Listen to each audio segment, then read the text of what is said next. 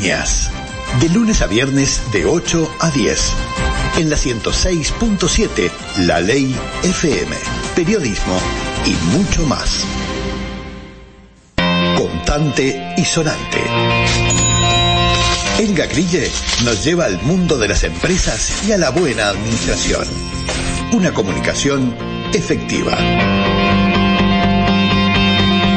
Estamos en contacto con la contadora Elga Grille, nunca la dejamos avanzar porque siempre la llevamos al tema pasado, estuvimos hablando de las declaraciones de IRPF, fue noticia en estos días una demora en la acreditación en las cuentas del Banco República para aquellos que tenían que cobrar eh, devolución de IRPF. Por, contrapartida, ya hay mucha gente que está haciendo las declaraciones y ya sabe lo que tiene que pagar en las próximas cinco cuotas con vencimiento a partir del 30 de agosto. No sé, Elga, si querías avanzar en otro tema, pero mínimamente contame un poquito, hagamos un repaso de esto del IRPF, ¿te parece? Buenos días. Sí, buenos días, ¿qué tal? Sí, habíamos quedado con un tema eh, que no es menor en el tema del IRPF, que son las deducciones que uno puede considerar al momento de hacer la declaración jurada o declarar este frente a su empleador para que el anticipo que se vaya haciendo durante el año sea menor, ¿verdad? Este, de esas deducciones habíamos dicho que hay una que genera la obligatoriedad de presentar la declaración jurada, que es el declarar que quiero pagar como núcleo familiar, es decir, el IRPF puedo este, pagar en forma individual o este, en forma conjunta con mi cónyuge. De esa forma se puede llegar a bajar eh, el impuesto, ¿verdad? Cuando uno de los dos no alcanza a aprovechar toda la franja de mínimo no imponible, es decir, los ingresos por los cuales no tengo que pagar IRPF, al declarar en forma conjunta, el otro cónyuge aprovecha esa parte que, que no llegó el otro para, para no pagar sobre esos ingresos. Esa deducción genera la obligatoriedad, o sea, cuando yo declaro que me retengan menos durante el año porque voy a declarar como núcleo familiar, bueno, tengo la obligatoriedad de hacer la declaración jurada, aunque tenga un solo empleo. Luego tenemos otras deducciones que, que, bajan un poco el impuesto, que son eh, la cantidad de hijos menores que tengo o mayores con discapacidad, bueno, los aportes jubilatorios que ya se deducen, este, lo que pagué por FONASA eh, si tengo facturación independiente, eso también lo incluyo dentro de las deducciones, y los aportes a la caja eh, profesionales, ¿verdad? Sí. Eh, luego, otra deducción que es, la, a mi criterio, una de las más importantes en, cuanto se pesa en estas deducciones, en, estas restas que le hacemos al impuesto, es el alquiler. El alquiler de mi, de mi vivienda permanente, o sea, de mi casa habitación. En esos casos, este, presento eh, eh, los datos del inmueble que estoy alquilando, todo lo que se pagó durante el año 2021 y el 6% se baja del impuesto. Entonces, si uno saca la cuenta de cuánto es un mes en el año, que es el 8,33%, es casi un mes de alquiler, ¿verdad? Bien.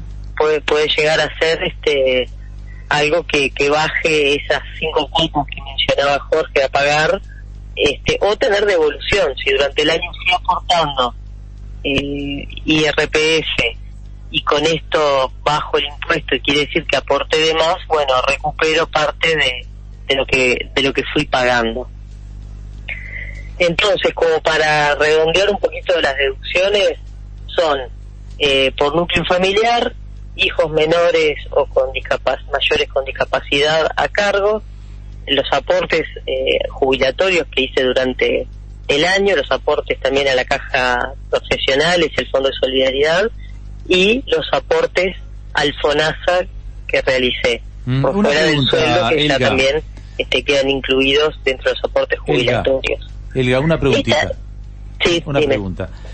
Eh, esto implica, cuando yo hago la declaración jurada, yo ya fui pagando adelantos, ¿no? Este, en definitiva, ya más o menos calculé lo que tenía que pagar o me decían lo que tenía que pagar.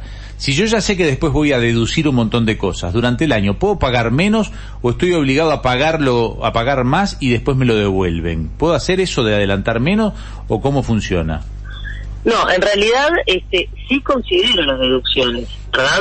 Por ejemplo, si mi hijo cumple 18 en junio, bueno, yo hasta junio voy eh, considerando que tengo un hijo menor a cargo y luego de julio en adelante ya este, no lo considero. Lo mismo los aportes a la caja. Cuando hago el cálculo del anticipo que tengo que hacer este, bimensualmente, las deducciones, excepto la, la de alquiler, se van considerando.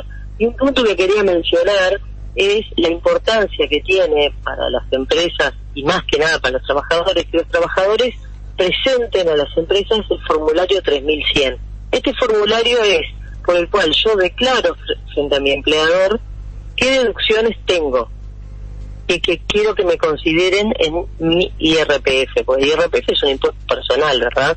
La empresa va a tomar esa declaración y para la empresa es muy importante que lleve un buen registro de esto, no solo en la forma del cálculo del sueldo, sino presentarla al BPS para que el BPS cuando hace los cálculos del IRPF que luego le va a cobrar a la empresa para que la empresa le retenga al empleado, este, sea correcto y considere todas estas deducciones. Muchas veces eh, el empleado, el trabajador no sabe que, que, tiene que presentar. Soy una, soy una de las que jamás lo presenté a la empresa. Y se pierde.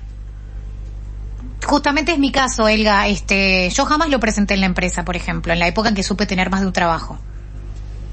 Bueno, este, no, no, no necesariamente más de un trabajo. O sea, cuanto más de un trabajo, la que es importante marcar en ese formulario es una de las últimas opciones que me dice que no me consideren el mínimo no imponible. ¿Para qué? Para que sí me, sí me retengan un poco más de IRPF y no me quede tanto saldo a pagar a fin de año, ¿verdad? Pero más allá de, de, de si no presenté el formulario 3100 a tiempo, siempre vía la declaración jurada este, se puede eh, volver a recuperar ese dinero. Claro, no es lo mismo que me retengan en febrero y me devuelvan en, junio, julio del año siguiente, ¿verdad? Elga, una Pero Bueno, de alguna forma lo recupero. Una pregunta más. Si yo tengo solo un trabajo, ¿no? Capaz que esto ya medio lo explicaste, pero vamos de vuelta. Si yo tengo solo un trabajo y me van descontando IRPF, yo no tengo que hacer declaración jurada y en todo caso eh, puedo ganar o perder plata se acorde a que la empresa me, me, me, maneje bien el IRPF? ¿Cómo es eso? Según el monto, ¿no era? bueno, en realidad, este, si tengo un solo trabajo y trabajé en diciembre, esto es importante porque diciembre es el momento que se hace el cálculo anual, durante de enero a noviembre son, solamente anticipos que se van reteniendo, este, no tengo que, y no, perdón, y no marqué que me retengan como núcleo familiar, la, la, la retención del IRPF, cuando yo marco que me retengan como si yo tuviera, si yo como que yo voy a declarar como núcleo familiar, es un 5% menos, o sea que también ayuda. Este, pero ahí me, ahí sí tengo la obligatoriedad de presentar declaración jurada. Es decir, si tengo un solo trabajo, gane lo que gane, trabajé en diciembre y no marqué eh, que tengo núcleo familiar para declarar, eh, no hay que presentar declaración jurada. Bien. Eh, la empresa lo que hace, lo que deberían hacer todas las empresas, que la mayoría lo hacen y se controla bastante, es que si yo liquido los sueldos de, los, de todos los empleados de la empresa, retengo IRPF, cuando presento la información de sueldos, la nómina al BPS, hay que controlar que los cálculos del BPS hayan sido iguales a los que le retuve a cada empleado. De esa forma, me aseguro que hice la liquidación de sueldos bien y que cuando llegue la hora del ajuste anual y de la información que intercambian entre BPS y DGI sea correcta. No sé si eso responde y si, a yo pregunta. Tenía, y si yo tenía dos trabajos, por ejemplo, pero a mitad de año me quedé con solo uno. Hago la declaración jurada, pues la tengo que hacer. Y a diciembre la empresa por la que me quedé trabajando como único trabajo, ¿me va a hacer una liquidación anual o o en caso de que, porque me van a hacer una liquidación que capaz que tengo que pagar, pagué porque ya presenté la declaración jurada y un contador me calculó que tenía dos trabajos. Y después en diciembre tengo uno solo. ¿Me van a hacer un ajuste o, o no? No, cada empresa eh, declara en función de su, de su propia información. No hace un chequeo de, Claro, o sea que me pueden hacer un ajuste. empresa porque además es una información confidencial de cada uno. No, está bien, pero la empresa me puede hacer un ajuste en diciembre. Este, Ahora, si entre los dos trabajos no la persona no llegó a ingresos nominales de 774.120 no tiene que hacer declaración jurada. No, pero tiene la ponele- obligatoriedad. ponele que lo Puede supere. hacerla porque tiene alquiler, ¿verdad? Claro, pero ponele que lo superé. Bueno, en ese caso sí hay que hacer la declaración jurada, Ya, hay que pero- sumar los pero dos trabajos de la todo el año, Sí, incluir en la declaración jurada las deducciones y ver qué saldo da. Eso la presento ahora y en diciembre cuando vi- llega la empresa me vuelve a hacer un ajuste. No, eh, se presenta ahora por lo que fue el 2021. Lo que se va a hacer en diciembre de este año es sobre el 2022. Ah, o sea que el año que viene, como no tengo que presentar declaración jurada, ya, porque me quedé con un solo trabajo, me despreocupo. Claro, Ah, exactamente. ah, perfecto, esa era la explicación para que la gente, en caso de que quedes a mitad de camino con un solo trabajo, este año, no, no, el año que viene no presentás, aunque quedes a mitad de camino.